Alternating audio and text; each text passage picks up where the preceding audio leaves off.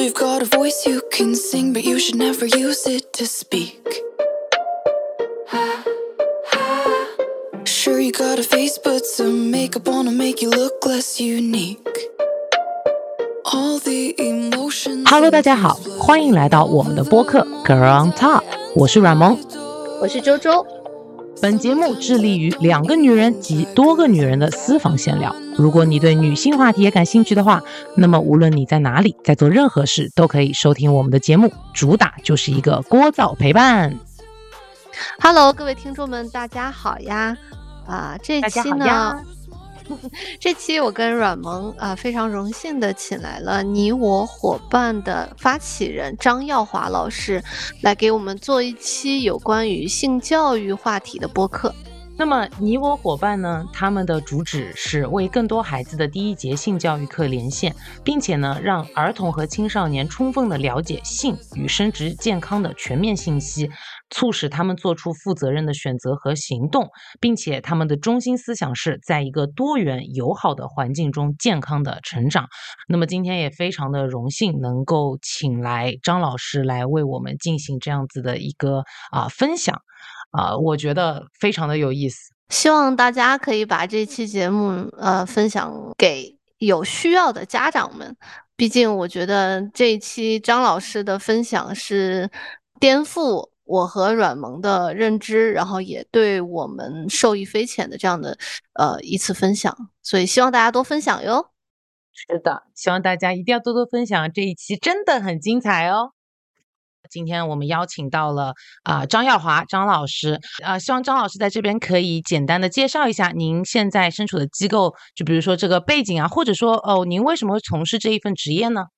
嗯，好的，呃，两位好，呃，很高兴今天能跟大家一起来分享儿童青少年性教育的这个工作。呃，我叫张耀华，然后来自呃你我伙伴，你我伙伴呢是一家专门为呃六到十八岁的儿童青少年提供优质性教育的一家公益慈善机构。呃，那我们机构的主要工作呢，就是希望能够通过我们的支持，呃，让更多的呃组织和个人能够参与到性教育工作当中来，呃，能够为更多的孩子提供呃这个优质的性教育课程。呃，那我自己从事性教育的工作呢，也有十一年的这个时间了。然后在呃最开始呢，我也是一名呃志愿者啊，我也是在这个过程中受到呃其他人的帮助，然后了解了性教育，然后我自己也加入了这个呃给其他人讲性教育课的这么一个过程。啊，最后我也在性教育领域呃开始全职工作啊，然后一直到今天。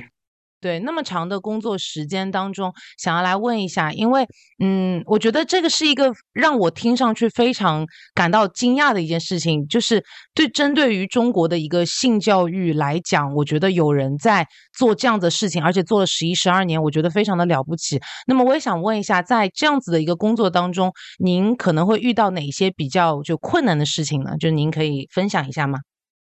嗯，呃，其实大家提到性教育，呃，大家可能会想到有很多的这种困难啊，例如说，呃，政策的、观念的，呃，包括资金的、人员的，可能各个方面的。对我自己来说，呃，我其实觉得，嗯，在今天的这个环境下面，我们可以看到，呃，性教育也写进了这个未成年人保护法。呃，然后有非常明确的这个法律和政策来支持性教育。呃，那呃，从观念上来说，相较于十年前或二十年前，呃，我们的社会对于开展性教育的重要性和必要性、紧迫性的这种共识是普遍增加的。呃，如果我们今天呃，就像我上个月去呃云南的呃保山去做这个全市的呃这个中小学的老师的这个培训，呃，当我问到大家觉得嗯应不应该开展性教育，性教育如果呃应该开展是十分满分的话，呃零分是不应该开展，呃几乎现场所有的老师呃都举起了双手啊，就是十分啊，他们认为非常应该开展啊，所以我觉得从观念上来说。呃，其实大家也都认识到了性教育的重要性。那对于今天的呃我们的工作来说，最困难的是什么呢？是呃，大家可以看到，中国是一个非常庞大的国家，我们的人口哦基数也是呃非常大的，大到。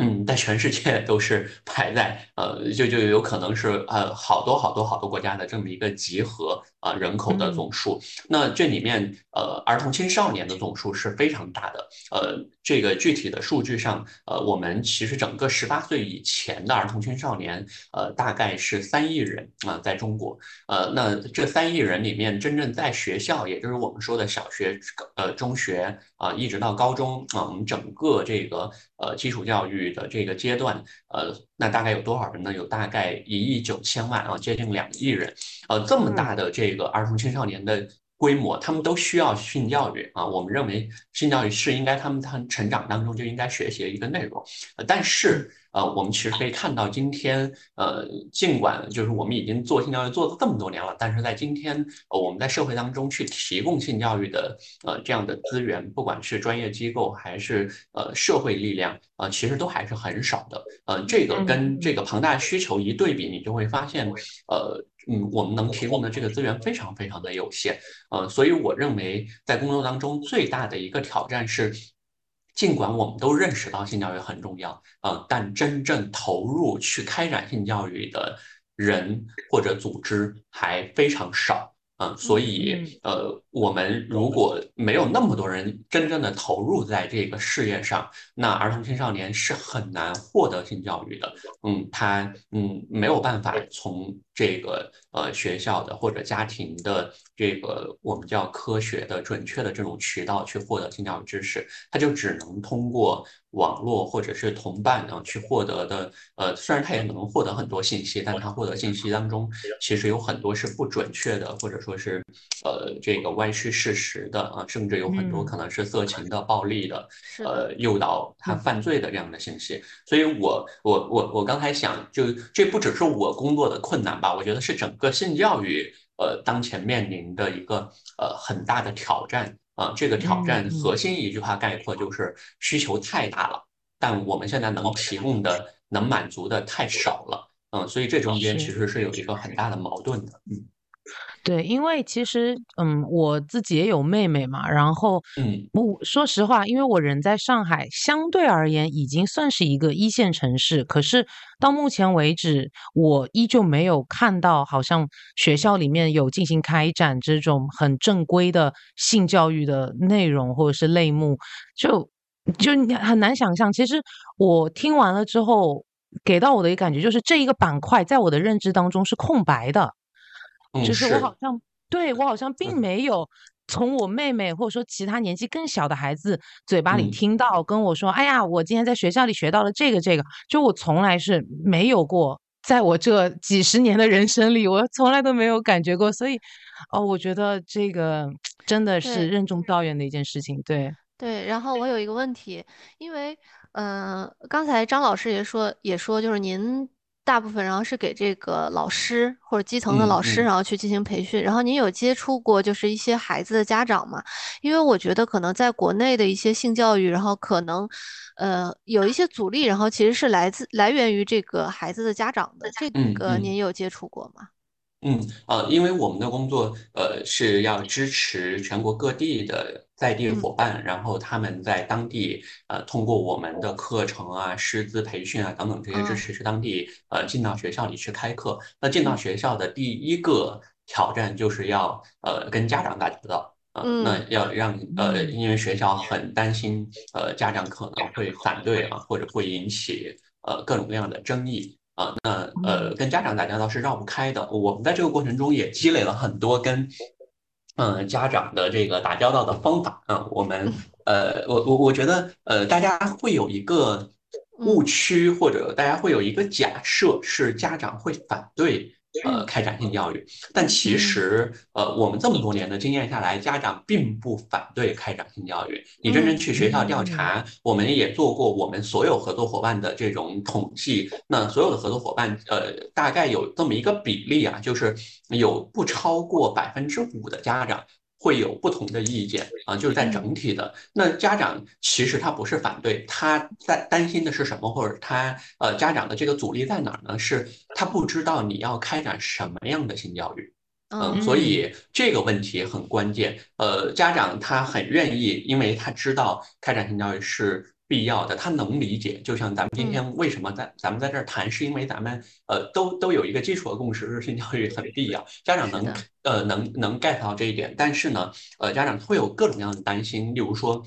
你教的内容是不是适合的呀？老师是不是嗯专业的呀？呃，这个是不是会呃对我的孩子有负面的影响啊？呃，嗯所以家长需要的是充分的知情。呃，所以呃，当我们进到学校，我们都会有一个家长知情同意，呃，要告诉家长我们为什么要做性教育，然后我们做性教育会讲什么内容，讲了以后会有什么样的效果，对孩子来说会有呃什么样的这个变化。啊，那嗯，当家长知道这些，呃，他就不会是被动的知道。例如说，很多地方可能是，呃，这个孩子已经上了课了，突然有一天回去，呃，他跟这个爸爸妈妈说，今天老师教我们这个阴茎和卵巢是什么啊，然后。这个家长就懵了啊，就是 呃，就就就就就呃，对，完全就是整个人都爆炸了。但是如果他提前就知道，嗯，嗯你在学校小学一二年级上的第一堂课就是我从哪里来和认识我的身体，那他就不会感觉到吃惊啊。所以说我我想澄清的一个很重要的这个咱们的假设是家长会反对，但是其嗯实家长不会反对，因为他知道孩子需要他。反对或者他担心的是，你得告诉我，嗯，这个性教育是什么？呃，那在这个基础上呢，我觉得，嗯，呃呃，在整个社会层面上，呃，其实呃家长的支持力度还是挺大的。刚才呃嗯大家就谈到说，嗯。上海啊，就是我们 现在的感知是，呃，不一定城市就比呃农村做得好，嗯嗯是因为现在不管是性教育还是大量的呃公益慈善的这个资源，还是乡村振兴的资源，都大量的投入在呃农村地区，呃，嗯然后。呃，其实我们覆盖的很多地方都在中西部的这个乡村学校。呃，所以那从这个概念上来说，呃，他们获得的性教育并不一定比呃城市的差啊。那呃，所以这个其实也是一个很有意思的地方。相反在，呃城市，由于呃好多的这个公益资源没有没有没有投放在这儿，然后再加上呃这个里面还有一个很有意思的这个细分现象是，家长的教育水平越高，呃嗯他对性教育就越谨慎。呃嗯，他嗯他呃，对，因为他就要对内容做更多的审查呀，然后对老师会有更多的质疑啊，呃，反倒是老师不那么容易开展，嗯，就是我们就是谈到家长这个问题啊，就就就就嗯嗯嗯。展开啊，这个还挺挺挺出乎我的意料的，我感觉，我也因为对，因为嗯。在我们这个普通人的认知里面，我们一直会觉得是不是发更发达的地方，受教育程度更高的地方，一些人，然后可能更能够去接受性教育，呃，这个方面的开展，但没想到竟然是乡村这方面的开展，然后其实是更顺利的，嗯嗯，对呃，这个是一个一个一个感知啊，就是嗯它它没有这个数据作为支撑啊，就是嗯。因为这个是我们从经验视角的嘛，呃，嗯从经验视角的来看呢，就是呃，它投放资源的这个问题啊，以及呃，就是家长的反应，啊，确实我们在一二线大城市，呃，得到的家长的反对意见会更多。嗯呃，家长就会有各种各样的质疑会抛给你，然后在家委会里面，其实有一两个家长反对，就有可能会导致这件事情没有办法往下推进。是的，我们在刚刚聊到就是工作展开过程当中，大家其实意识到了这件事情的重要性，但是人口过于庞大，对不对？然后可能嗯展开工作还是会有一点困难。那么，呃，聊到这边，因为呃，张老师你也知道，我们这个播客之前被大家所认识，也是因为我们两个进行就是一个团队进行了一个呃关于线上虚拟的十四岁少女在网络受到这个性骚扰这样子的一件事情，然后被大家认知，然后同时大家也对此就是非常高度的重视。那么我相信，在性教育就是这样子的一个普及的过程当中，其实是绕不开反性侵这样子的一个概念的。那么我也想问一下，就是说在近几年，您有没有遇到过这样子的一些呃案例，或者说您有什么想要分享给我们的呢？嗯嗯，明白。呃，我觉得这关于防性侵这个问题，一定是呃社会或者公众呃包括家长对于性教育认知的时候的一个初始的印象啊，就是呃防性侵是大家很关注的一个话题。呃，今天呢，我想跟大家分享的是两个呃不在我们呃常规认知的这个范围内的这个事情呃案例呃，因为大家呃对于防性侵呢，一般大家就会觉得呃防性侵一定是针对女孩的，呃这个呃对呃大家会把这个女孩天然的当成防性侵的这个受害者。第二呢是呃我觉得大家会认为呃我们今天的性侵案件都发生在呃这个。呃，月黑风高的偏僻的呃无人的这个巷子里啊，但其实很多这个性侵案件都发生在我们身边，甚至发生在我们的日常生活当中。呃，我我我，所以我就想分享两个具体的案例。呃，第一个案例呢，是一个呃一个幼儿园的一个男孩。这个男孩在学校呢，呃，在幼儿园就被呃性侵了。那性侵了以后呢，他就回到家里面，呃，就嗯，他就告诉他妈妈，呃，告诉他妈妈，他妈妈就呃感觉到非常震惊和愤怒。但是他妈妈就在没有第一时间去了解。呃，跟调查的这个情况下，他选择相信这个孩子，他跟孩子聊了很多，然后让呃孩子把自己的这个遭遇就呃说出来，呃，然后这个孩子呃经历了什么呢？是呃，因为学校幼儿园经常会做那种户外的这种呃体育活动啊，或者说是这种呃团体的这种活动，那完了以后呢，这些老师呃就会请这些孩子一起帮忙收拾这个嗯活动的这些用具。呃，然后这个幼儿园的这个保安呢，就呃会一起帮忙收拾，然后收拾到最后，呃，就有一天这个保安就把这个男孩留下来了，然后在他们楼梯下面有一个这个储物间，一般呃咱们这个学校的那个楼梯的那个折角，呃，它里面不都一般都是储物间嘛？嗯，对，这个保安就把这个男孩带到这个储物间里面，就通过。呃，诱骗他的这个方式啊，比如说，呃，最开始是诱骗，然后让他让这个男孩摸他的生殖器，然后到最后，呃，就通过恐吓呀、威胁的这种方式，然后让呃这个男孩呃其实是呃嗯接触他的这个生殖器，或者他也有呃接触这个男孩的生殖器啊，最后也有这个生殖器的这个呃插入的行为。然后这个妈妈了解到之后，她就呃就觉得呃就是虽然有一些打破她的。认知，因为她以前从来没想过，呃，就是自己的这个呃是一个男孩也会遭受到性侵，嗯，然后他就跟自己的家人全都分享，嗯，跟这个孩子爸爸和这个孩子的奶奶说了，呃，因为这个妈妈跟我分享的时候，她情绪非常激动，她就讲到这儿的时候，她就整个人就就呃情绪控制不住了，她就说这个孩子爸爸和他的奶奶第一时间不是嗯问这个孩子。遭受到什么样的伤害，也不是选择相信这件事儿，而是觉得这是一件很丢脸的事情。呃，希望呃这个妈妈能够不要宣扬出去，也不要找学校，因为他们读的是在省城的一个非常好的幼儿园，而且是这个公办的，呃，类似于子弟幼儿园这种。就对，嗯，他们不希望影响，而且这个孩子爸爸马上就要升迁了，呃，所以呢，呃，他们不希望这个事情能够影响到。呃，跟幼儿园的关系啊，也影响到其他人对这个家庭的，就是有这样的一个事件，嗯，他们就希望把这个事情压下来，压下来，嗯，这孩子其实就听到了，嗯，他们在家庭里面的争吵，这个小男孩，嗯，就情绪一下就被点燃了，然后他把自己关到阳台上，拉上了那个玻璃门。嗯，不让他的爸爸和他的奶奶接触他，就说，呃，他的奶奶是一个魔鬼。嗯，然后这个妈妈就还是很希望推进这个事情，她想了解到底发生了什么，然后她就去学校，呃，希望调监控。呃，我们大家都知道监控坏了，啊，这个呃监控没了。嗯，这个妈妈就很气愤，然后她就想到我可以报警。嗯，那她到呃这个派出所去报案，报案的。呃，第一时间，呃，我们可能也，呃，也也会经常听见这样的一句反问，嗯，这句反问是：男孩也会遭受到性侵害吗？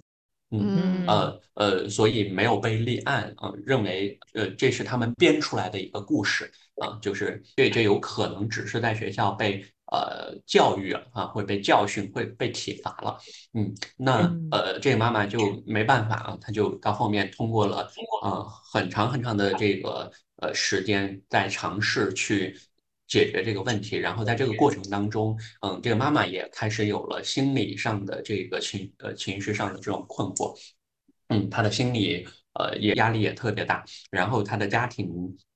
嗯关系包括婚姻关系也处在一个要在破裂的这种边缘，呃一直到最后的最后，他通过各种各样的努力呢，终于争取到了很关键的人物的这个重视。嗯，所以呢，就成立了这个调查组。呃，调查组最后在学校调到了这段监控，就发现，呃，确实这个保安把这个孩子不止一次的，呃，带到呃这个储物间里面，而且是很长时间。后后来他们通过调查，呃，认定了这个事实。这个故事很长，我当时听到的时候，我我觉得还有很多藏在冰山下面的这样的故事。嗯，有很多。呃，男孩儿，呃，我们今天去看，呃，在百分之百的这个性侵案件里面，百分之九十多。呃，接近都是女孩报告啊，报告的案件，呃，剩下不到百分之十是男孩。但其实我们在日常生活当中听到的案例里面，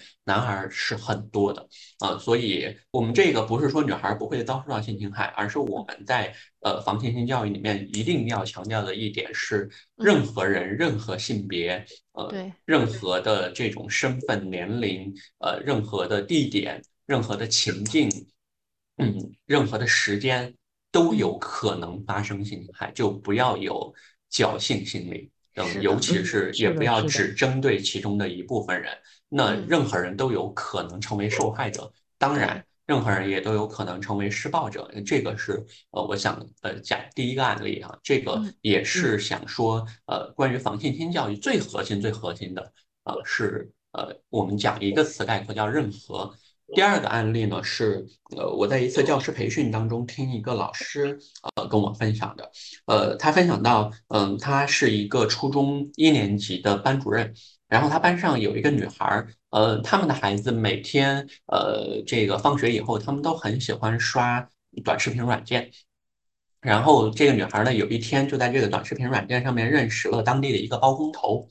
嗯，呃，当然是一个成年的男性啊。呃，这个包工头，呃，就呃，因为他们他经常在视频软件上有点赞啊、评论啊，呃，然后他们就加上了这个社交账号，呃，加上社交账号以后，他们经常聊，然后这个包工头就经常呃带他出去这个吃饭呀，给他买礼物呀，呃，然后关心他的生活呀。对，过了一段时间，嗯呃，当然这个是咱们是开上帝视角，后来我们知道了这个前面发生了什么，呃，是过了一段时间，这个女孩就失踪了。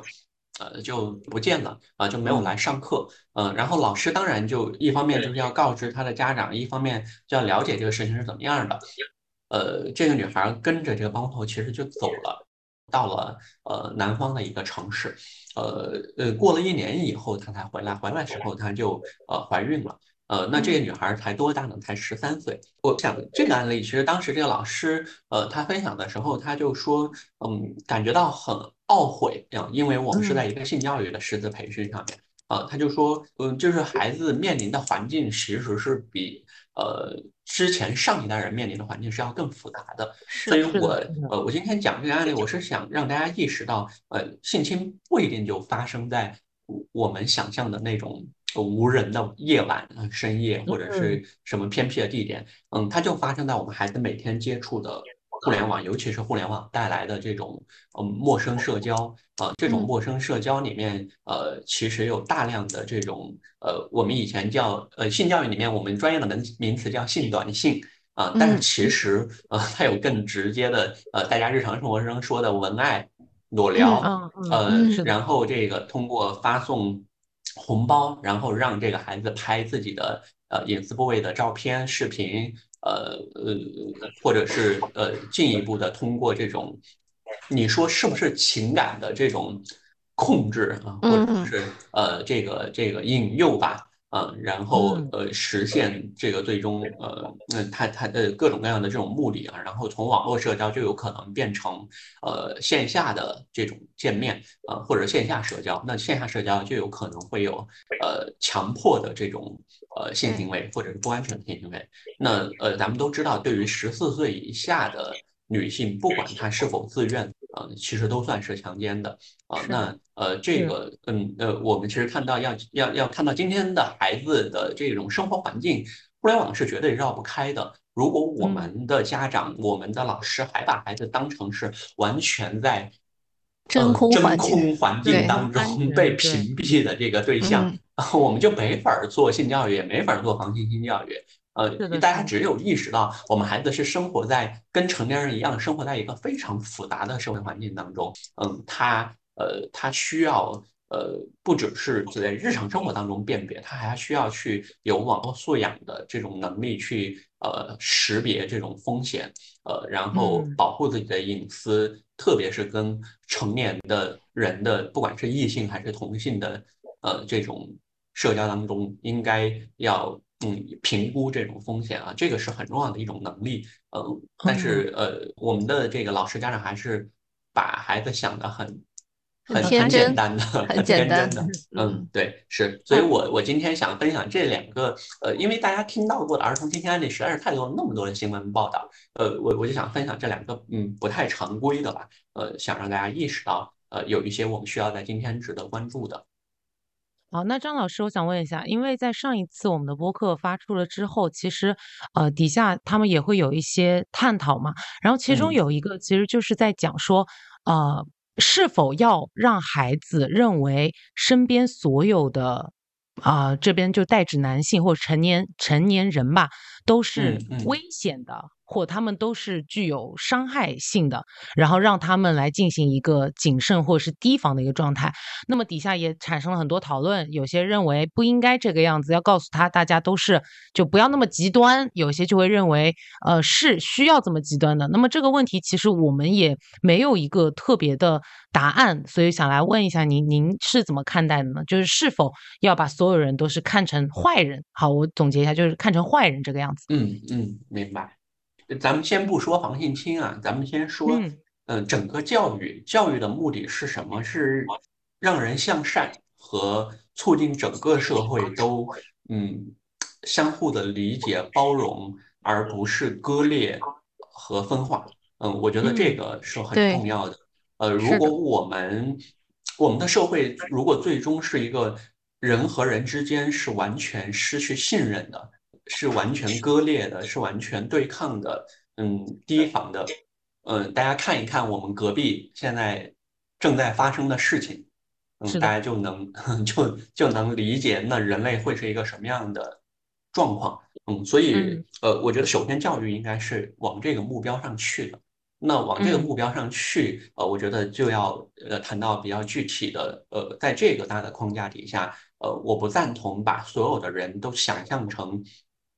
假想敌啊，就是都是假想的要迫害我或者要要要对我施加这个暴力的这种对象啊，但嗯嗯，我觉得这跟评估生活和社交当中的风险，嗯，嗯是是不冲突的，嗯，嗯对。嗯，呃，我我觉得是要这么去看啊。首先，呃，这个这要分两个问题，一个问题是我们其实是有呃自己的社交圈的啊，或者说嗯我们呃要建立的是我们跟他人的不管是行为的还是社交的边界。呃，这种边界呢是呃一方面我们要知道自己。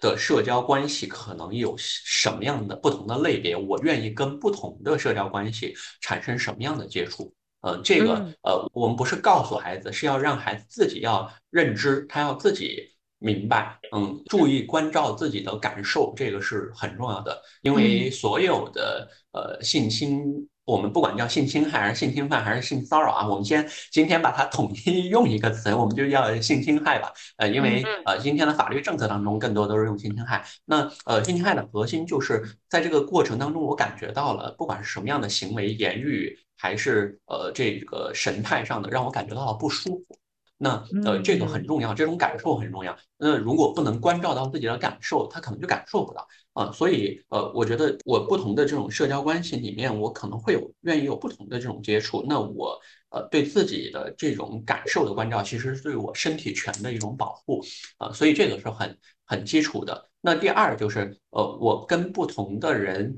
呃产生的这种。接触是不一样的，也就是形成了不同的这种边界。嗯，我在呃被侵犯边界，或者说是呃有这种呃超越边界的接触的时候，我应该勇于明确的表达我的感受。啊、呃，我们叫明确拒绝。啊、呃，明确拒绝不是沉默，也不是表达模糊的哎呀哎呀，然后不要不要，呃嗯，或者是直接沉默，它不是这种委婉的，不是这种扭捏的，应该是非常明确的。呃，明白。所以呃，对我我觉得这个是第一点，第二点才是呃我们刚才说的，就是呃我要学会在这种基础上去评估风险啊，那有各种各样的风险，自己呃应该。就是我们今天其实你会发现，防性性教育里面好多都在，呃，都都很多都在谈说要教这个孩子，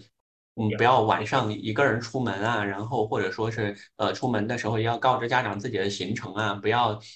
嗯在社交当中接受呃陌生人递来的这种食品。呃，药物，呃，或者说是饮料等等，呃呃，大家就会说啊，我们为什么都要教孩子，不教这个呃施暴者啊？为什么嗯不让他们注意自己的行为？虽然我们在疫情当中听这个，每个人都是自己健康的第一责任人，已经听烂了，呃，但是你从教育的角度上来说，呃，它是因为我们教孩子是怎么预防嘛，所以预防的这个核心其实就是，呃，你得去评估这种风险。那评估到风险以后，呃，我怎么样去表达自己的感受，然后我做出对应的这种应对措施，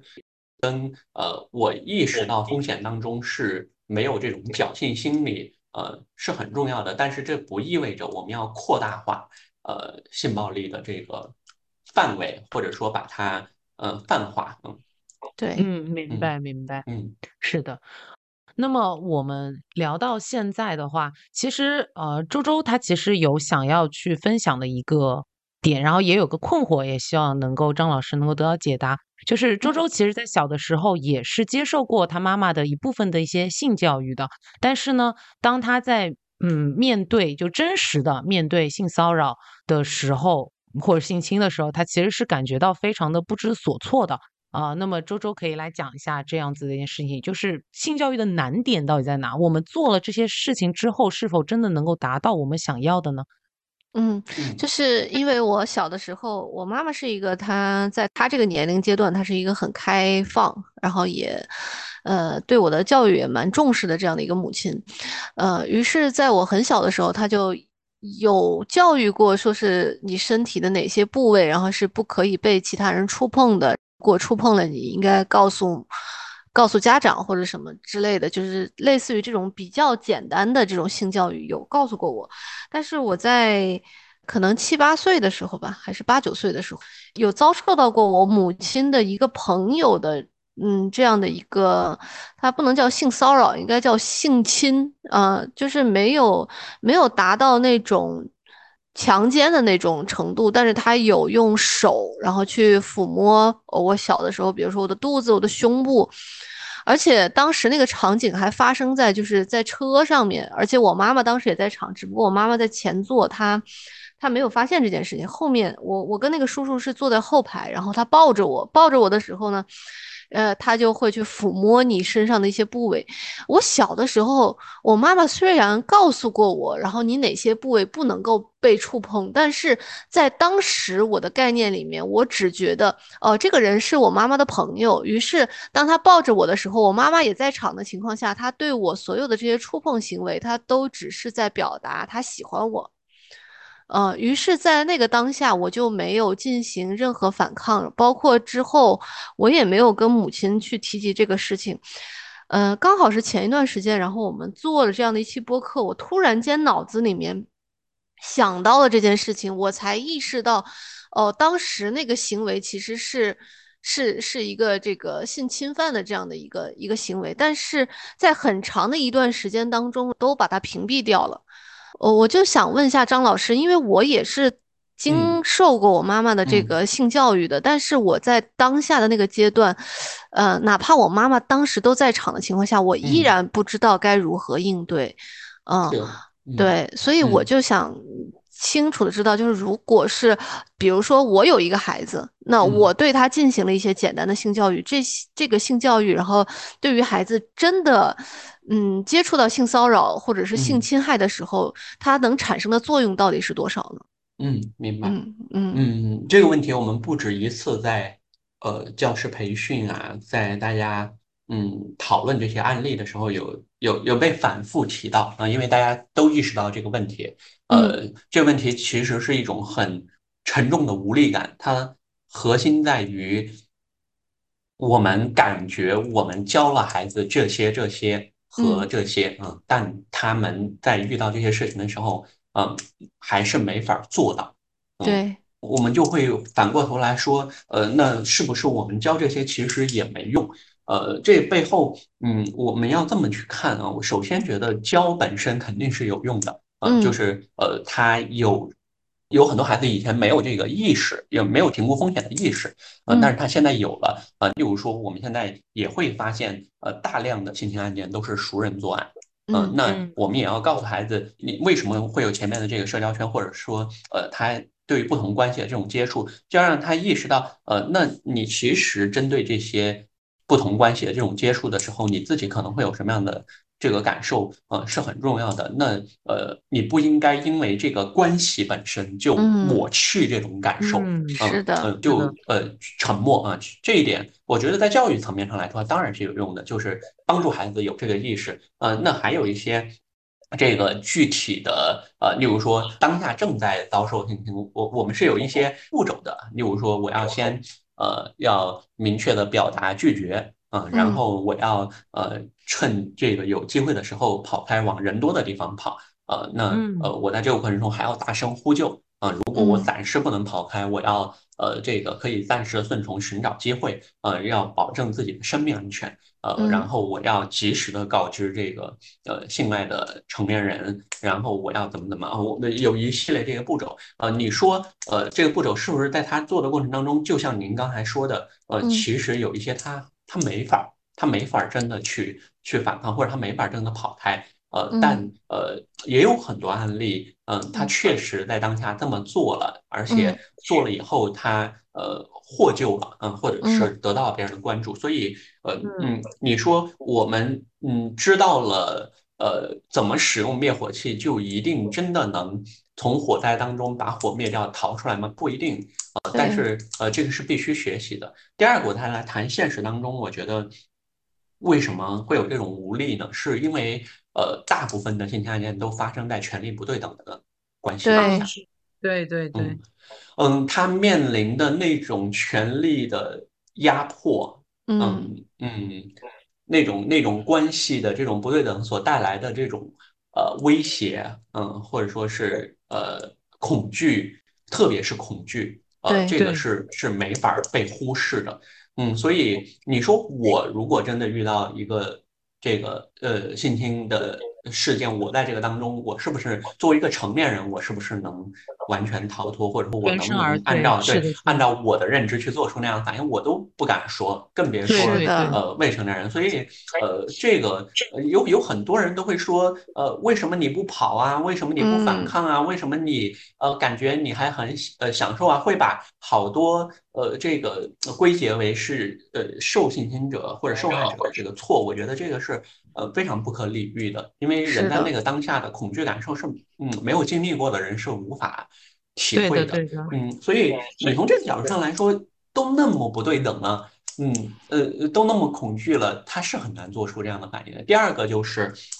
嗯，他的犯罪成本太低了，对，嗯嗯嗯，所以才那么。呃，肆无忌惮的，大家看这个呃统计数据，你就会发现有多人作案的这个比例还是呃就是一对多，呃就是同一个是吧？对多个这个呃性侵受害者的这个这个样的案件还是挺多的啊。之前新闻报道过一个呃，我记得应该是四川的一个男老师，嗯，他呃长期性侵很多呃他们学校男生，一直到那些孩子从读完中学到上大学。他呃，他都依然能控制他们，一直到他们结婚，他们再生孩子。我的天！你按理来说，这种就应该呃，都已经脱离他的控制了吧？是的，对，但依然还能还能对他们施加这样的影响。所以你就想，这种这个，我觉得呃，就是从这两个层面上来说，呃，我觉得真的在这样的案件里面，为什么他不能这么及时的做出反应？以及我们的教育长期以来都在，嗯，培养孩子顺顺从，对，服从，对，嗯，嗯，但是这一点我们能不能剪进去，这个就不知道了啊。就是咱们咱们谈到，咱们可以的，就说，因为我们之后要问的问题其实也是和这个板块相关，就我们思考到也到了这个板块嘛，就是这个嗯是这个样子的。然后其实听完张老师刚刚讲这些，我其实我的下一个问题是什么样的性教育才算是成功的性教育？但是我觉得听完了这些。好嗯像似乎没有什么所谓绝对成功的性教育，就是他没有办法做到。就可能在我们的意识层面上，我们认为成功的性教育就是所有的孩子都能进行反抗，所有的孩子都知道应该怎么样去反抗，并且该如何求助，然后所有的家长是什么样子一个态度，社会什么样态度。但是我觉得，嗯，它像是一个很美好的愿景。但是我觉得，像刚刚张老师讲到的，如果能让孩子可以去甄别。到底就是人和人之间是什么样子的一种边界，或者说是可以去了解这个东西，我觉得说实话，其实也能够算得上是一定程度上的一个成功的一个性教育了。就是这听下来还是有嗯点无力啊，我也不知道为什么。哦，我我我自己还是挺乐观的。为什么？我觉得，呃，他你单就防性侵这个事情上来说，还是有很多复合因素的影响。像我们刚才讲的是的，是的，嗯，它不完全是性教育的这个单一因素能，呃，就是咱们咱们没法把呃最后这个就归因到是他性教育没做好。对呃，或嗯者呃对的对，呃，但是我从性教育的这个视角上来说呢，我觉得呃，性教育不只是防性侵，所以呃，要谈到性教育的目标，呃，我的看法就有一点点这个呃差异啊。我觉得，嗯嗯，性教育的目标，呃，它的终极是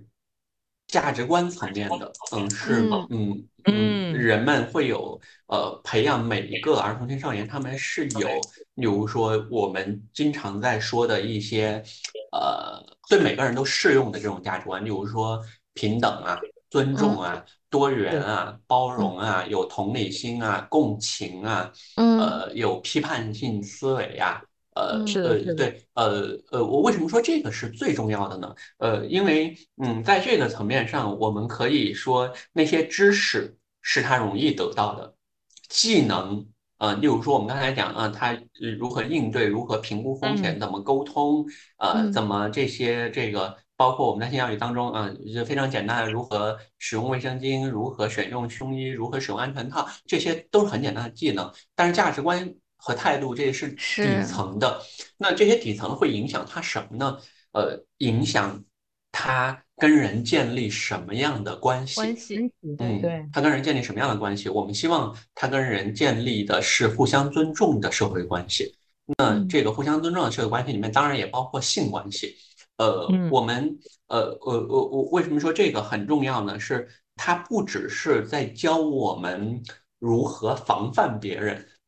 它也在教我们怎么样更加自信。嗯，更加自信和有尊严的去跟其他人建立良性的关系。如果我们一直都是在防范恶性的关系，就没法儿往那个良性的关系上去，呃，去进步和转变。呃，我们当然希望，嗯，未来不要发生那么多的性侵案件。那你从今天的这些儿童青少年开始，嗯，那就需要培养每一个人都要保护自己，也不要去伤害别人。嗯对我这里面嗯这里面嗯呃，是的当然有很多因素。为什么你说包容多元很重要？是他嗯不会因为别人跟自己的差异，嗯，不会因为性别就有嗯强势视角，就有觉得自己是呃有更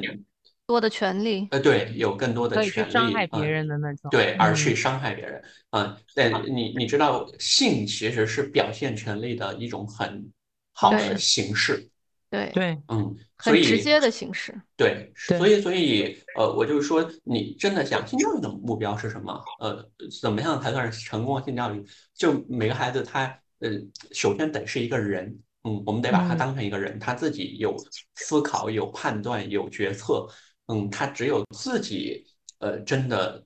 理解了、成长起来，他知道我的决定是要负责任的。嗯，我跟嗯人建立的关系是什么样的？是互相尊重的。我看待世界的方式是，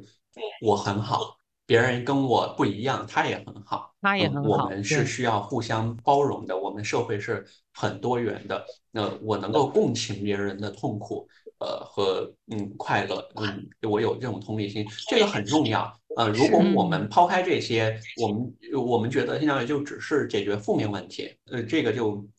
就很单薄。嗯，对，嗯是的，就没有办法进行。因为刚听老师讲完，我会觉得，如果真的能够在价值观层面上给到所有人这样子的呃意识的话，我认为它是一个非常可持续性发展的一个状态。就是一嗯代又一代的可持续发展，我觉得这个才是嗯真正算得嗯上成功的一种教育。我觉得这才能叫做嗯教育。就是我嗯们可能在面对或大家在面对性教育这个点的时候，可能就像老师讲的，可能更加关注的是负面的这样子的一个如何去预防、嗯如何去进行反抗或怎样。但其实教育的本质的目的是价值观层面上的一种进步。我觉得说的非常好。对的，嗯，所以我们就说性教育是面向未来的，是的，嗯，就是他是要为未来做准备的。嗯，对对。嗯那么，老师既然聊到这边，其实我们刚刚也聊到关于家长以及社会这个样子，包括权力架构这样。然后，嗯，因为我自己本身是啊、算是老师，然后我有在教大学生嘛，我嗯会发现大学生的一个个人的边界感其实是非常之薄弱的。嗯啊、可嗯能我接触到的人群，呃，有一些强，有一些弱，但是大致都很弱。那么我想请问一下，因为刚刚我们也聊到就是平等、尊重、多嗯元这样子的一些内容，但是目前来讲，可能我接触到的大致的一些家庭架构，它是以一种权利作为一种架构的，也就是刚刚您说到的，我们都在教孩子要如何服从跟顺从。那么我想问一下，呃，性教育的核心是否是要向孩子传递个人的这种边界感及尊重他人的边界感？但如果说，就比如说我们从小就嗯是爸爸妈妈也都不敲我的门，然后就直接进来，然后就会说。这是我的家，我想进来就进来，我想出去就出去，然后同时还可能还会看你的日记啊这种。那么嗯我想嗯请问，这样子情况下，他能够培养出，就他对于我们性教育的一种阻碍会是嗯什么呢？呃，我觉得你刚才举的这个例子是非常好的，就是它很明显的是一种，呃，我们也可以好好多层面来说啊，就是它它是不尊重人隐私的，嗯对吧？嗯呃，当然是人和呃，我我们经常说这种边界感，感觉都是身体层面的，对，是嗯呃对，但是其实有很多呃这个不同的层面，呃，那我们讲边界感呢，我们觉得。嗯，就要呃，我可以从两个维度吧。第一个维度，我觉得呃是呃要嗯教孩子，或者我们应该要教育，首先分清楚呃公共和隐私空间。但是我们的社会是有一个呃，我们应该怎么说呢？叫公约还是叫共识？呃，有一些空间是哎对，嗯是是公共空间的啊，有一些是隐私空间的。那有一些事情应该在隐私空间里里面做啊，有一些事情是可以在公共空间做的。那第二个还是具体的行为的，我们经常会认为只有身体啊，就是动作上的啊呃这些行为才算是真正的有可能会侵犯的行为，但其实还有一些是是我们不太关注到啊，例如说呃言语上的，呃呃嗯嗯，大家讲黄色笑话呀。啊，嗯我突然把这个我看到一张黄图啊，然后突然就要递给别人，让别人也看了，在地铁上就隔空投送一张动图啊，呃呃，还有呃种种吧，那还有这种言语上的挑逗，它不是刚才那种啊，那它有可能是带有这种挑逗的意味的。呃，那还有暧昧的一些呃等等的这种言语。那除了这些，其实还有精神上的。呃，或者说心理上的，其实呃，刚才呃说的呃，这个看孩子日记虽然是一种行为上的，但是其实它是对心理这个层面的隐私的一种侵犯。呃，那对呃对呃，我我们其实觉得这也是一种私人空间，或者说一种隐私空间。呃，那呃还有一些啊，例如说精神控制，呃呃，就就有一些它不是显性的。突然，我把一个陌生人按倒在墙上壁咚，啊，这这个才算是呃侵呃侵犯人的这个身体权，或者说呃我不经打招呼啊就进入这个孩子的房间，这才算是呃侵犯他的隐私。不完全只是那种行为上，它有很多层面的。呃，第二个是呃，我觉得呃确实建立边界感这个很重要，是呃要呃，对于家长来说，或者对于老师来说，呃，要非常强调一个，就是把孩子当成独立的个体，嗯，而不是家长的从属。对，嗯，对这个，嗯，这个是这个很重要，就是特别是对于中国的家长来说，呃，嗯如果他嗯把孩子当成是自己的从属，那觉得反正这些你你你都归我管啊，我的这个统管全家，嗯、但是，嗯，如果把孩子当成一个独立的个体，这样子孩子他能感受到尊重，他只有自己先感受到了，他才能把自己感受到的这个传递给别人。嗯，所以这个是是一个呃相互的，他如果他都没感受到，你怎么能期待他把这个再传递给别人呢？他也认为这些是我可以对别人也做的，嗯，那轻则嗯没有经过别人的允许，呃，今天可能只是没经过别人的允许进了别人的房间，下一次嗯。就是没有经过别人的允许侵犯别人的身体，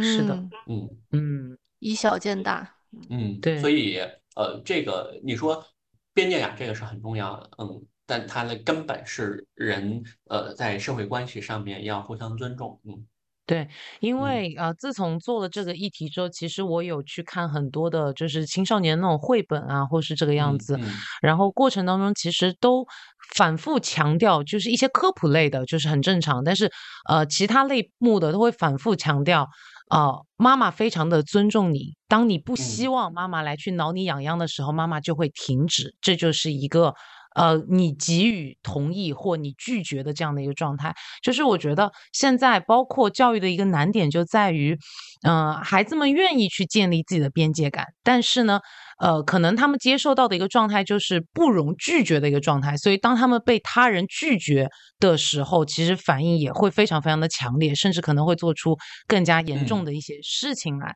所以我觉得这个真的是，这个真的是是。也很嗯长的一件事情。对对对对嗯对，我我我我觉得他被尊重以后，呃，他呃嗯，他知道呃，因为这个尊重啊，不只是呃他跟别人，他他有跟他自己的，就是我我嗯我我有自尊，嗯。是的，呃是的，呃，对我我呃我自尊最强的一一个核心就是我要看到自己的感受，呃，我尊重嗯自己的感受，我勇于表达。那这个可以反映在好多呃好多层面的，例如说呃他在友谊当中的沟通。呃呃，我们关系是呃性教育里面很底层的一个概念啊，就是呃，那他在友谊里面的沟通，呃，我们可能就会谈到，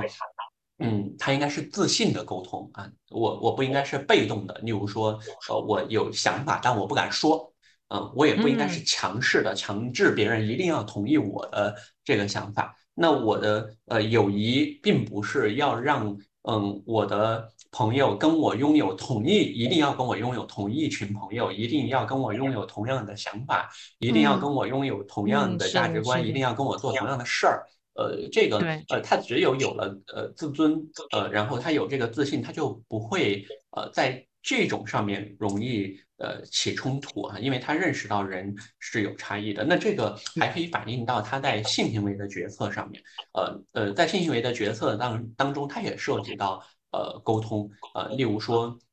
我在这个当中，我怎么去表达我呃的感受？我希望，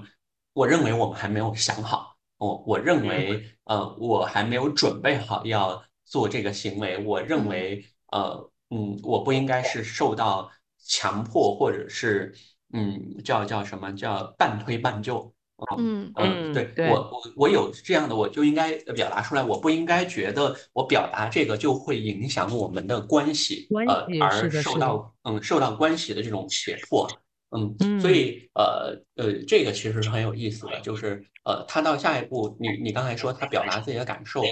他只有表达自己的感受，才有可能嗯，在这个过程当中也形成自己的边界。当到呃性侵的这样的案件的时候，他也知道。嗯，我表达自己的感受，这个是很重要的。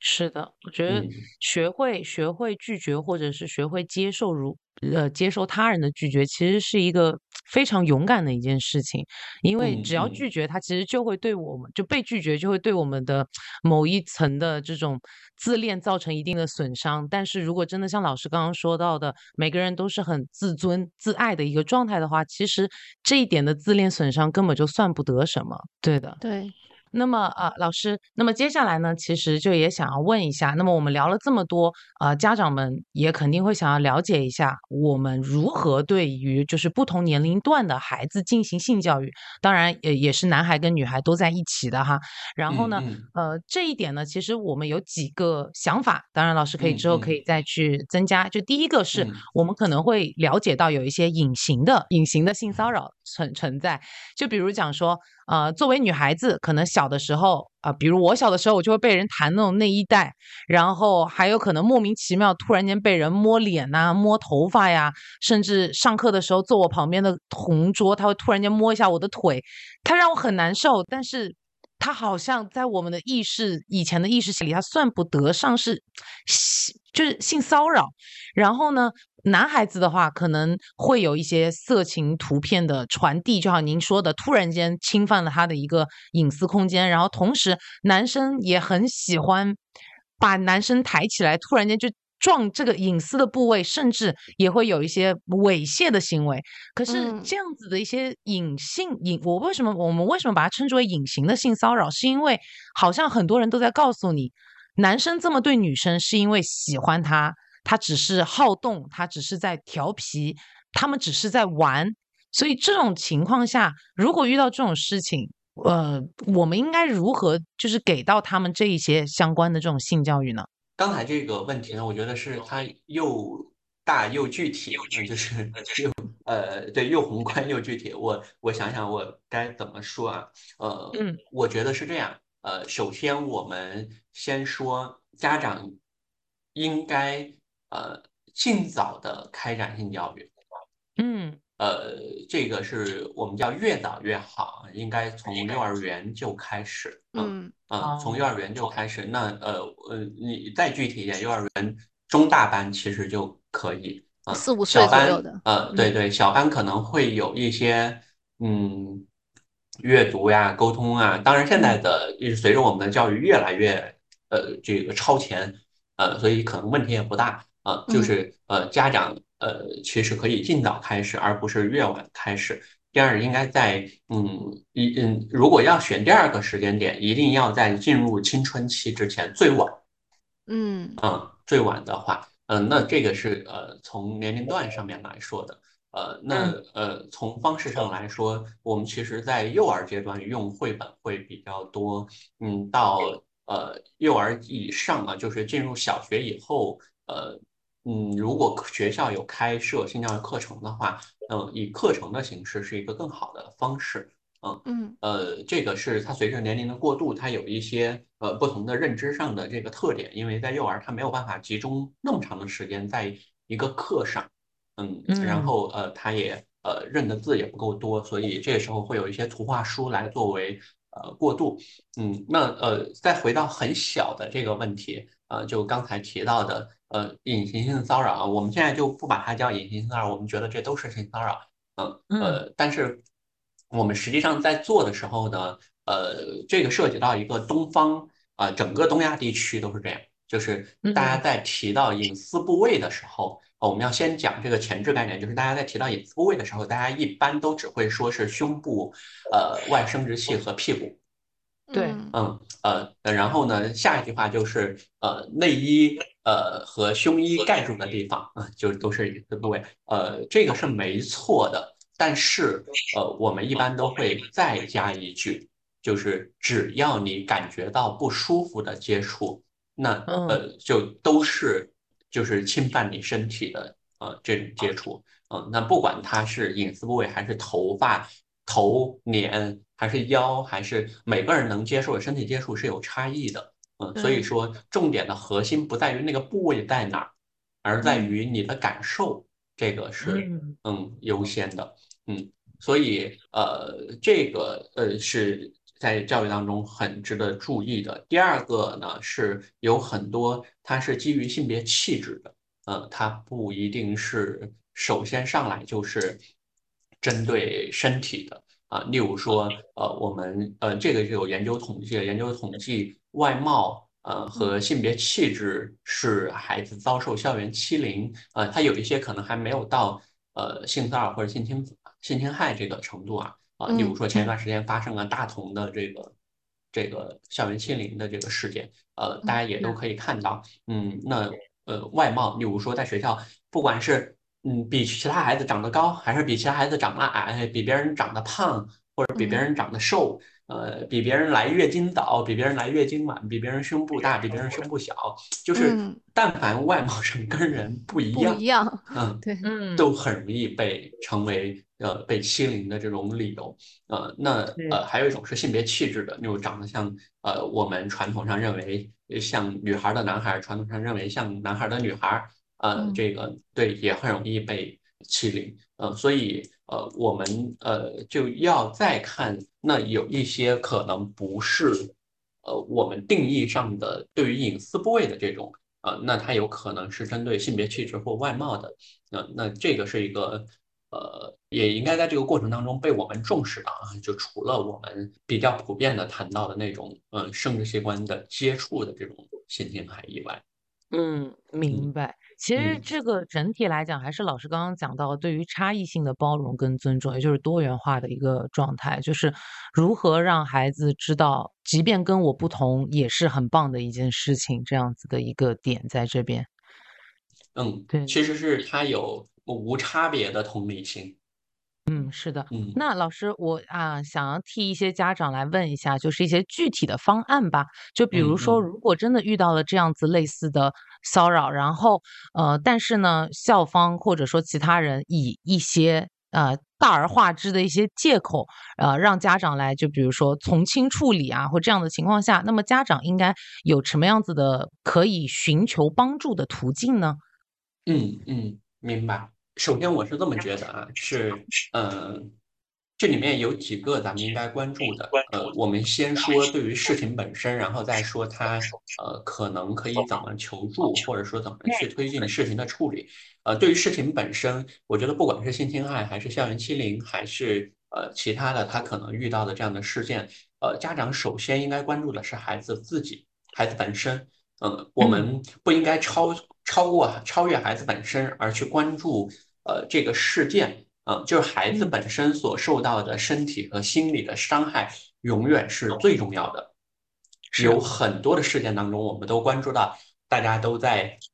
说要怎么教育啊，怎么处分啊，怎么追责呀，怎么呃，就有很多孩子在这个过程中是被忽视的，就是呃，他们受到什么样的身体呃身体和心理伤害，就没人关注。呃，然后呃，第二呢，就刚才就说要大事，呃，就是为借口大事化小，呃，我我们会天然的会觉得，呃，受到性侵害或者校园欺凌是一件很大的事，但是从我们的角度上啊，从我的角度上来说，呃，我不觉得对于每个人来说，呃，都是一件很大的事，每个人的感受是有差异的。呃，有的人可以很快的就呃度过，并且希望尽快的恢复正常的生活秩序。有的人嗯需要更长的时间来恢复。呃，这里面其实就有一有很多的这个例子啊，他就说，嗯，在我们处理这样的事情的时候，嗯，由于大家很希望得到重视，所以会。呃，把希望把这个事情弄得大家所有人都很重视、很大、很很严重。然后在这个过程中，呃，孩子的感受是什么呢？是我每天都有人来问我发生了什么，然后大家都觉得发生了一件很了不得的事情，然后有一直不停的有人来看望我、慰问我，大家都说我要关心你，我们都爱你。但其实我只希望这件事情尽快的过去。嗯，明白。所以我就说，关注孩子的身体伤害、心理伤害和他的感受，这是很重要的。然后需要给到他比较嗯持续的陪伴和支持。嗯，再到这事件上来说，我觉得嗯当然是要很严肃的跟呃事件的这个相关方去澄清讨论。呃，这个事情不只是一件小事。呃，那应该建议呃，采取嗯，不管是在校园的安全环境，还是在呃学校的教育的内容上面，都应该有更好的这个补充。呃，那还可以呃通过这个呃法律或者其他的这个途径呃来处理。呃，因为这个不是一个非常具体的这样的案件呢，就所以呃对嗯对嗯，所以他他呃对家长来说，他呃最好的方式是应该跟呃学校有充分的这个交流，并且通过呃家委会或者家长学校嗯去推动学校在呃机制的建设上面和呃提供更好的这个性教育的内容上面去呃做出改变。呃，最后大家很有可能会呃拘泥在这件事情谁对谁错上面，嗯，而呃我我觉得要呃要往前看，呃，怎么样从机制上面能够为孩子提供更好的这个呃保护和支持，嗯，那当然他也可以寻求呃心理的援助和呃社会上有一些这个社工机构。呃，包括公益组织也提供心理干预或者社工陪伴，呃，或者是司法方面的这种支持。嗯，所以其实，在遇到这样子的事情的时候，家长或者说大人吧，其实应该更以孩子的一个状态为主，以及他们的情绪为主。然后，针对于事情的话，其实我们更加的是要抱着的是一种啊，这种事情发生了，然后我们应该如何去完善这样子的一个呃学校的体系或社会上的一些机制，就是还是以孩子为主。我觉得对，因为说实话，我听下来。有一点点颠覆我以前的一些认知，因为，哦，对，因为在我们的认知里会认为性教育就是啊，或者说是啊性侵害或性骚扰这些事情，它是没有小事的，就是会觉得就是有一种。啊，一定要怎么怎么样，一定要怎么怎么样的那种状态。但是我觉得听完了之后，其实忽略我们忽之前忽略一个最大的点，就是孩子是怎么想的，或者说孩子的感受是什么样子的，就还是要以嗯当事人这样子的一个状态来进行出发。对我觉得学到了很多，对，真的学到了很多。好，那么。呃，那么我们刚刚也讲到了关于就是孩童，那么呃，家长可能也会希望自己就如果听到这边的话，肯定也是比较有耐心，然后可能也想做点什么的家长。那么，那么当他们在面对孩子的时候，嗯，因为刚刚也说到，孩子可能都会是以一种绘本或者是动画形式来进行性教育，尤其是呃幼儿园的孩子嘛。那么，呃，想知道这个时候的性教育，它的一个。核心想要传递的概念是什么呢？呃，我们刚刚说到了个人的边界感和尊重，但是这个的话，可能还是一个长此以往家庭的氛围嘛，让孩子能够感受到这样子的一种尊重，并且让孩子去模仿家长。那么这个时候，如果我们想以绘本或动画形式来进行性教育，呃，会是什么的核心？然后同时，老师是否可以推荐一些这样子的绘本或动画给到家长呢？嗯嗯。呃，明白。呃，因为在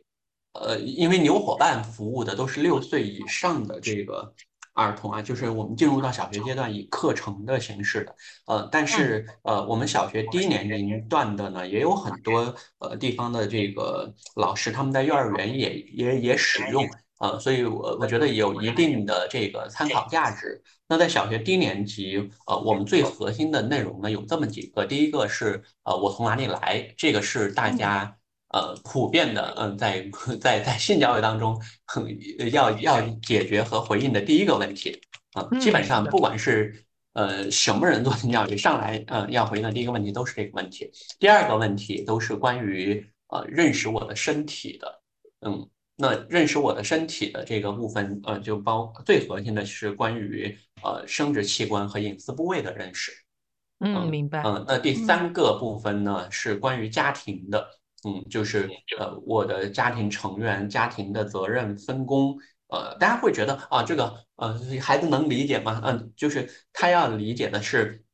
不是那么复杂但是，我的家庭其实是由哪些人组成的，然后这些人，嗯。嗯，在里面呃，家庭其实每个人都是什么样的角色，然后我们应该有什么样的分工？呃，那呃，在这里面，其实小学低年级他们就会了解，有可能会出现呃离婚，嗯，那离婚呃对于孩子来说有可能会有影响，但这不是孩子的错，嗯，这个呃也是一个，当然在幼儿阶段可能还没有到呃到这么深入啊，他还有可能会了解到会有各种各样的家庭。呃，例如说三口之家，呃，这个跟爷爷奶奶一起生活的家庭，呃，单亲家庭、重组家庭、丁克家庭，呃，各种各样的形态。不管我生活在什么样的家庭，呃，都是可以幸福的，呃，就是只要家庭成员之间互相支持，呃，然后呃再下一部分就是保护自己，呃，那我们提到的这其实就是防性侵的内容，但是呃它呃是建立在首先对。呃，生殖器器官和隐私部位的认知上面的，然后再就是反对暴力，这个是是反对欺凌啊，它它针对的是反对校园欺凌，然后再是关于呃性别平等的啊，对于性别的认知和呃，不管我是什么样的性别，我其实都可以追求自己的价值。嗯，那他。呃呃，就就听起来哦，幼儿和小学低年级都要学习这么复杂的概念吗？就是复杂的概念，它是可以嗯简单化表达的，所以绘本是一个很好的方式。呃，可以给大家推荐一些一些书，呃，例如说呃呃这个，例如说关于我们的身体和这个呃关于我们身体发育方面的吧，呃，可能有一些大家可以去搜，例如说我们的身体。啊，这本书就叫《我们的身体：小鸡鸡的故事、乳房的故事》。啊，这个都是跟这个呃身体发育相关的，跟性别相关的。呃，大家可以去搜，例如说威廉的洋娃娃，呃，这个纸袋公主，啊，这些呃，大家都是跟呃性别相关的。然后还有一些是跟这个保护自己相关，例如说有。不要随便亲我啊！不要随便摸我啊！这个书就叫这个名字，嗯，大家可以去搜。我看到，我看过。对，还有一些跟家庭相关的，例如说，呃，有一本书叫《各种各样的家超级家庭大书》啊，这个书的名字 就叫这个。嗯嗯呃，大家也可以去搜，嗯，还是有挺多的。例如说，还有这个胡越老师，他出过一本呃一套叫《儿童性教育启蒙绘本》。啊，这个是呃对中国的作者啊，所以大家也可以去搜。呃，还比较推荐大家两本书，一本叫嗯我从哪里来啊，就是它这个翻译成中文就叫我从哪里来，它也有一个呃英文同版，呃呃大家可以去搜，这个很很好的很好的呃回应了这个我从哪里来这个问题，而且它讲的很好，就是比。呃，某些绘本要讲的更科学一些。嗯，这个是一个紫色的封面啊，然后它的封面就是呃有一个金子和一个卵子，呃，然后它的中文是我从哪里来。还有一本书推荐九岁以上的孩子看，嗯嗯，因为呃刚才提到是幼幼儿啊，呃，我最后想推荐这本这本书比较厚，它的它的中文叫呃和孩子轻松聊聊性吧。呃，然后它也是一个紫色的封面，封面一共有四个小孩儿，嗯，呃，它是哪个出版社？是东方出版社呃出的，呃，它也有它的英文原版，但是呃，它的翻译成中文，呃，大家可以去看最后这本书，呃，它是一个完整的。呃，关于性的，就是涵盖了上述我们提到的各种各样的议题，呃，它是对于性的一个比较完整的讨论，而且呃，它的价值观也是我们刚才讲到的，呃，多元啊、包容啊、尊重啊，呃，对自己的认知跟他人的这种关系啊，呃呃，但是要差不多九岁以上的孩子才能理解啊，这个里面的内容，嗯，对啊，就。嗯，这个推荐那么多吧，没有收他们的广告费。然后牛伙伴，呃，牛伙伴可能年底的时候，我们，呃，这个播客播出的时候，有可能还没，大家还搜不到。呃，我们有一本书叫，叫，完了，我自己已经忘了。我们有一本书叫，呃，我们小学的这个叫，呃，我长大了，叫小学生性教育。成长手册啊，这个书名也是暂定啊，就是呃要推出来以后才呃，但是快了，马上可能要出版了。中学的这本书叫《你好青春期》，呃，是针对呃这个中学生的，嗯，然后还有一本教师可以这个看的书叫呃陪伴成长教师指导实用书，呃，然后这三本书最迟在十二月底之前，大家可以在呃网上搜到。啊，我们呃现在正在做出版之前的最后的这个工作。嗯，行，我等等这个出版了之后，对对对，我们再把就是呃确定好的这个购购入的链接啊什么的，我会再编辑，然后发到就是在我们的这个播客这边去再更新一下下的。啊，谢谢谢谢谢谢，到时候到时候到时候我也去买一本。我也要买一本，对对对，因为这边的就是刚刚张老师推荐的那些书，其实嗯，之前做这个，所以我都有买了很多的绘本，有在看啊，这个样子。说实话，真的推荐的非常好，大家如果看到听到这边的话，真的可以去买一些来。然后到时候我再把那个张老师这链接发一下，很 nice，很 nice。好，谢谢。嗯，好的。那么其实，哎，其实刚刚聊到这边的话，我们有没有一些绘本或者说内容或书籍吧？我觉得家长，因为我很就是我觉得性教育这件事情，我们教给孩子是一方面。我觉得家长啊，其实也是要非常认知，包括张老师这边也是有一个老师的这个陪伴成长的这样子一个读物，我觉得非常非常好。那么我们有没有哪一些是可以给到成年人来去进行看的呢？就是能够帮助我们更好的去了解这一些。对，但是我觉得这一个它会很广，它会我刚刚听到现在，我会觉得其实可以去看一些关于呃，就是刚刚讲到的什么叫做彼此尊重啊这一些。就是类似的这种书籍，对它并不是只针对于性教育，而更多的是要去针对于自己的一些内在的这种，呃，如何自尊自爱，然后如何尊重别人这个样子。对的，对的。我我我首先是觉得刚才的这些呃绘本啊、读本啊，家长呃也应该看啊，就是是的，是的，它最好是亲子共读的，嗯，然后在这个基础上呢，呃，可以给大家。推荐一些啊，例如说，呃，方刚老师曾经出过一本书，叫《家庭性教育十六讲》。嗯嗯，这个是中国社会科学出版社出版的。嗯，这本书应该应呃，大家去搜啊，有可能还能呃能能能找到。然后这个白露老师，中国妇女出版社出过一本叫《和孩子谈谈性：零到十二岁家庭性教育完全读本》。啊，这本书啊，呃，大家也可以去看看。胡家威老师中信出版集团出过一本《重要的性影响孩子一生》啊，这本书是畅销书，所以大家一定能搜到啊。然后这三本都是针对家长的啊，因为牛伙伴呃，我们没有做针对家长的这个工作啊，所以我们自己就没有书能推荐给大家呃。啊，没关系，呃，就是大家可以去搜，然后再看看刚才我推荐的最后那本这个和孩子轻松聊聊性吧，呃，这个家长可以先看，嗯，因为我觉得它是对性教育一个比较系统的认知，嗯，明白。好，那么我我们其实也快接近尾声了嘛，所以其实最后想要问一下张老师。嗯，我们聊到现在，其实我觉得每一个成年人在经就是性这件事情，它是避不开的嘛。然后在每个成年人经历了性之后，其实大家都会拥有对于性的一个观点，然后同时家长其实也会拥有不同的对于性的观点。那么，嗯，也想要问一下老师，您觉得家长拥有哪一些观点才算是拥有就是比较健康的性的观点呢？因为我们不说正确嘛，对不对？但是就是相对比较健康的性的观点呢？我觉得是这么几点啊，首先是家长要对性的认知是更全面的，性不只是结婚生孩子这点事儿，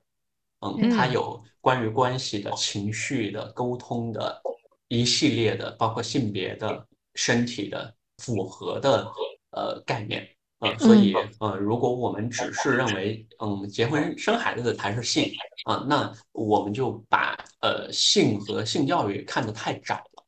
那如果我们认为性是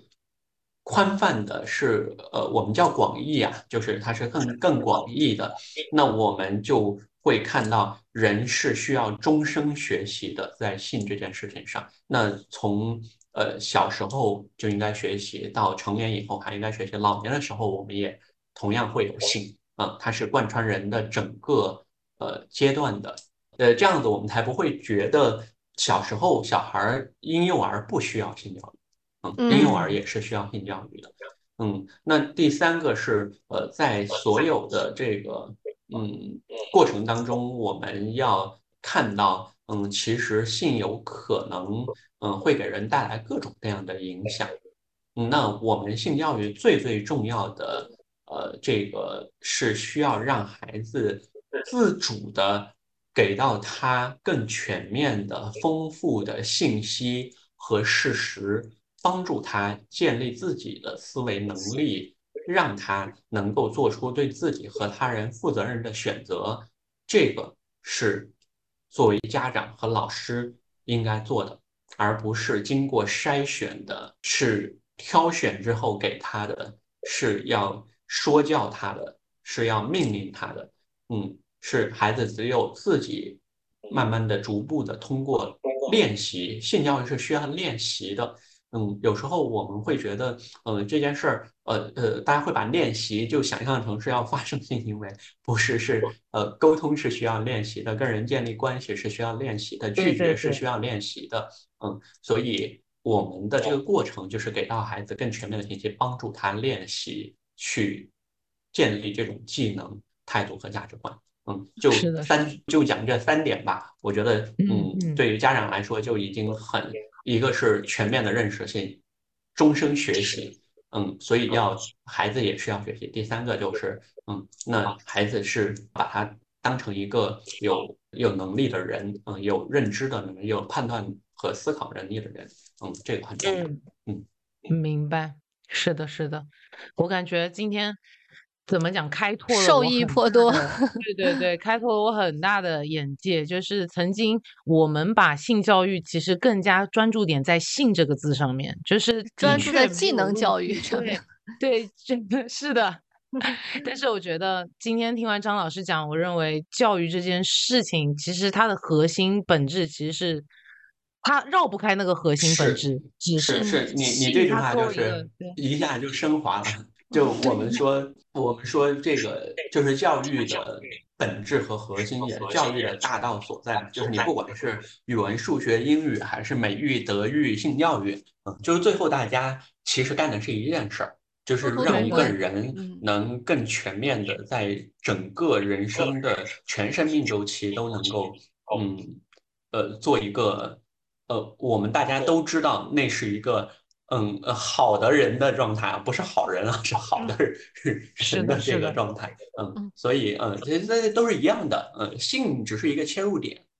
对，性只是一个表象吧，就是它呈现出来的样子，但其实本质其实还是刚刚老师在一开始讲到的价值观层面上的一种不同，以及教育。我觉得这个非常非常，就今天真的受益匪浅，非常非常厉害。对，其实本来最后的一个问题是希望您给家长三句话，我觉得不用了，家长听这个 播我们就知道了。别再三句话。对对对，不需要 三句话了，就是这个家长听这个播客，我觉得其实已经讲的非常非常，就是虽然说很对，虽然说我们没有进行很多，张老师也没有进行非常多的那种好像很式的教育，对学术或怎样，但其实他把底层逻辑跟核心剖析的非常非常的完善跟完整，就是告诉我们我们要。教孩子是一个成为什么样子的人，并且我觉得不仅是教孩子，我们要成为什么样子的人，就我们要成为什么样子的大人。就是我我能明白很多的家长到现在他其实并没有接触或者说学习过系统的教育，甚至也没有学习过尊重的这一项的教育。嗯，然后包括沟通，包括亲密关系。对，嗯，我们自己也说这不是家长的错，是。因为他们在他们的成长过程当中也没有接受过系统的性教育，是的，是的，所以我觉得能到能够耐心听这一期播客，并且到后面的家长，其实或者说是成年人，我觉得我们都可以，我们可以不以要教育孩子为目的，我们可以是以教育我们自己为目的去了解这些东西，就是我们也希望自己可以像张老师说，成为一个好的人嘛，对不对？所以我觉得这一点其实也是非常非常重要的。对的，嗯，希望大家都好。啊，非常感谢张耀华老师的分享。今天受益匪浅，希望听到这期播客的大家也能够了解什么是性教育或什么是教育的本身。谢谢大家。嗯，那么也谢谢两位老师，谢谢大家听我们今天的这个内容，然后希望能帮助大家。嗯，我觉得，嗯，成年人可以，呃，首先补上自己的性教育，然后。呃，在在自己的这个呃生活和工作当中，能够呃帮助到更多的孩子。嗯，张老师可以把您这个机构再大声的告诉我们的听众吗？啊，好的。呃，如果大家这个对呃儿童这个青少年性教育感兴趣啊，希望呃这个做一些工作的话啊，或者了解更多的内容的话，大家可以关注我们的这个全平台账号，都叫呃你我伙伴。啊，那你我伙伴，对你我伙伴，对，你你和我的这个你我啊，伙伴的伙伴，呃，大家可以在呃，这个 B 站我们也有很多的这个视频材料啊，包括有一套呃这个针对家长的十节课，呃呃，我们的这些资源都是免费的，所以大家可以去呃 B 站去搜，呃，大家也可以看啊，就会有讲到更多更具体的呃这个内容，嗯。是的，谢谢大家。对，谢谢大家。我到时候会把所有的这个全平台的这个链接发到我们的这个呃简介当中。简介里面。对对对，大家也可以去进行观看。非常感谢张老师，非常感谢，谢谢，谢谢谢谢谢谢。啊，谢谢张老师。好，那咱们今天就到这里了，跟大家拜拜吧。好，拜拜拜拜。You don't have to wait.